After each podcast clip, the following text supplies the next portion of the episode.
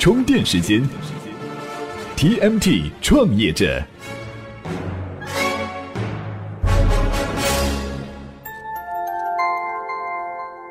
专属于创业者的行动智慧和商业参考。各位好，欢迎收听 TMT 创业者频道。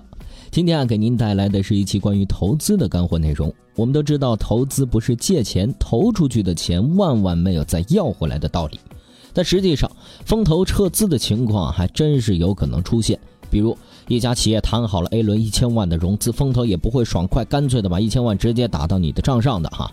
双方呢通常会约定一个出资时间和出资条件，接下来才会把出资落实到位。如果在这个时间段创业者做了什么不靠谱的事情，那么风投根据合同条款情况有可能会终止投资。当然，这属于创业者还没见着钱的情况哈。创业者见着钱的情况下，这风投照样是有可能把钱要回去。今天这期节目呢，我们就来说一说投资人撤资的三种常见套路：赎回、对赌和小额试水。大家好，我是何明科，非常高兴在充电时间分享我的观点和文章。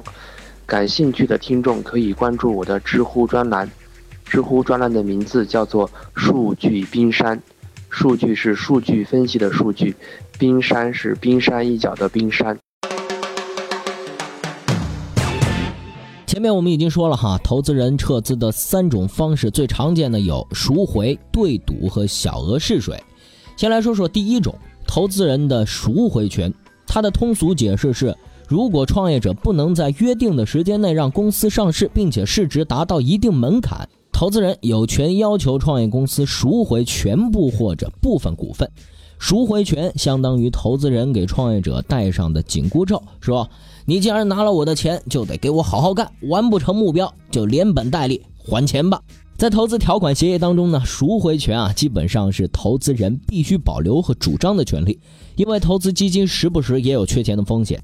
当基金募集的资金到期，又等不到创业公司上市进行股权退出获利的时候，赎回权能够保证有一个退出的渠道，缓解投资基金缺钱的情况。这些年，这赎回权在投资当中的使用是非常的普遍，达到了百分之九十三。不过啊，创业者你也不必太担心。零八年到一五年的数据显示，VC 和 PE 项目实行赎回的平均年限在五年左右，五年的时间足够创业者丰满自己的羽翼了。这看似赎回权对投资人有很强的保护作用，但是对于创业成功的共同目标来说，赎回权本身就存在着悖论。什么悖论呢？如果创业公司发展的很好，前景不错，投资人肯定不会行使赎回权啊，谁也不会把美好的未来拿来糟蹋。比如说小米，投资人如果想拿到一点百分之十几的回报，而对小米行使了赎回，这肯定有人就要骂全天下最大的傻子。再如果创业公司暂时是发展的不好，工资都发不出来，投资人强行行回赎回权，简直就是要逼死创业者的节奏。创业失败了，对投资人来说也是竹篮打水一场空的结果。所以，赎回条款的合适触发条件非常尴尬。企业在发展的不好不坏，而且有足够现金的时候，行使赎回权才能够达到投资人的目的。为了实现更简单快捷的投资，国内一些基金已经是废除了赎回权。虽然投资人和创业者都希望创业项目都成功，但是啊，他们之间还要设置赎回这样的条款来保障风投的利益。风投在资本上的优势好像使得他的话语权比较大。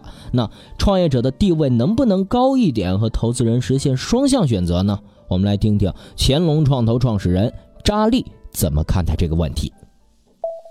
充电语录：早期创业的话，我觉得你真的是需要钱的话，你几乎是没有太多选择。最近一段时间啊，中国钱太多，大家在抢项目，我觉得这只是暂时的。从长远的角度来说呢，早期创业找钱一定会比较难点。马云最初找 VC 找了半天找不到 VC，没有了。那么有没有双向选择呢？我觉得是有选择的。你找钱的话，不一定说一定去找 VC 呢。钱有很多地方来的，我可以卖时间啊！我现在到银行去借钱，我借你一百块，我每年百分之十、百分之十五还给你，三年以后只要还清，你们之间是没有任何关系的。确实哈，这风投的钱虽然不是贷款，却是比贷款更要命的钱。如果没有信心能够给风投带来十几倍的回报，创业者最好还是少去招惹风投吧。接下来我们接着来看风投把钱要回去的其他两种方式哈。第二种方式。对赌，他是说，投资人和创业者签了一份对赌协议，创业者对公司的业务发展做出承诺，如果约定的时间内达成了承诺的业绩，双方皆大欢喜；如果没有完成，创业企业需要退还事先约定的那部分投资款，或者是增加投资人的持股比例。和赎回条款相比，对赌的使用率要小得多。这些年，只有百分之二十三的投资项目中使用了对赌。原因是什么呢？就是这对赌协议的口碑，它也被称为“致命陷阱”。是什么呢？因为对这个创业者来说，哈，签署对赌协议虽然能够满足一部分风投机构的胃口，但也有可能成为压制骆驼的最后一根稻草。相传。二零一五年，著名企业俏江南之所以被迫把控制大权转让给私募基金，就是因为没有达到约定的目标，输掉了对赌协议，不得不把百分之八十三的股份出售给了私募基金。在对赌协议当中，创业者做的差就要让投资人占便宜，做得好一般也没什么好处。但是啊，也有良心发现的投资人愿意给创业者好处，可以增加一项条款，说如果业绩达到了什么指标，投资人愿意从自己的股份中抽出一部分给创业者作为奖励。不过和赎回一样，对赌使用起来也不免尴尬。如果创业企业完成业绩，那没问题，双方都很开心。如果是没有完成业绩，让创业者退还现金或者补偿股份，随便想想就觉得不是一个容易的过程，双方闹僵，还容易被炒作成新闻。接下来我们要介绍的第三种投资机构撤回投资的方式啊，比较简单，就是啊，人家不投了。创业者和投资人谈妥了一千万的 A 轮融资。投资人可能不会豪爽的把一千万马上打过来，最有可能的是通过过桥借款的方式，先投一小笔钱，先把看中的项目选定了，接着啊，在随后更详细的尽职调查过程中了解情况。哎，我们之前节目当中说过尽职调查，如果您还不太懂，可以翻翻我们前面的节目哈。如果创业者发现的这个创业团队不靠谱哈，肯定不会再进行许诺的投资。这种情况严格来讲不是撤资，因为投资款压根儿还没到创业者的腰包里。那投资人的这种操作呢，相当于拿很少的钱先做个试验，看创业团队的表现是否能够达到期望，再决定投不投资。这先拿出来的这笔小钱，可能是通过过桥贷款的方式实现的，不算在投资的款项里。那这个时候有人问了，什么是过桥贷款呢？哎，我们来听听今天充电贴士的解释。充电贴士。过桥贷款是一种短期过渡性的贷款，利率高，回收速度快是最大的优点。一般表现形式为：金融机构 A 拿到贷款项目之后，由于缺乏资金或其他原因没有能力运作，找金融机构 B 协商帮助发放资金。等金融机构 A 资金到位后，金融机构 B 则退出。这笔贷款对于 B 来说就是所谓的过桥贷款。国内的政策性银行和商业银行经常进行过桥贷款。今天呢，我们给大家介绍了三个常见的风投撤资的套路，分别是赎回、对赌和利用过桥贷款进行的小额试水。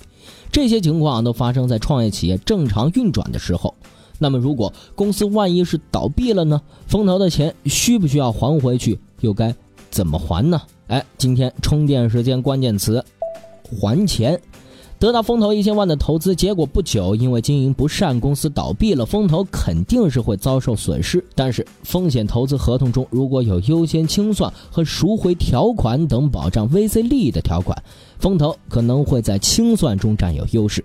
那么，清算的过程是怎样的呢？风投在形势不妙的时候，确实可以先跑路吗？今天您在充电时间微信公众号回复“还钱”两个字。就能够收到一篇文章，详细的解答了这些问题。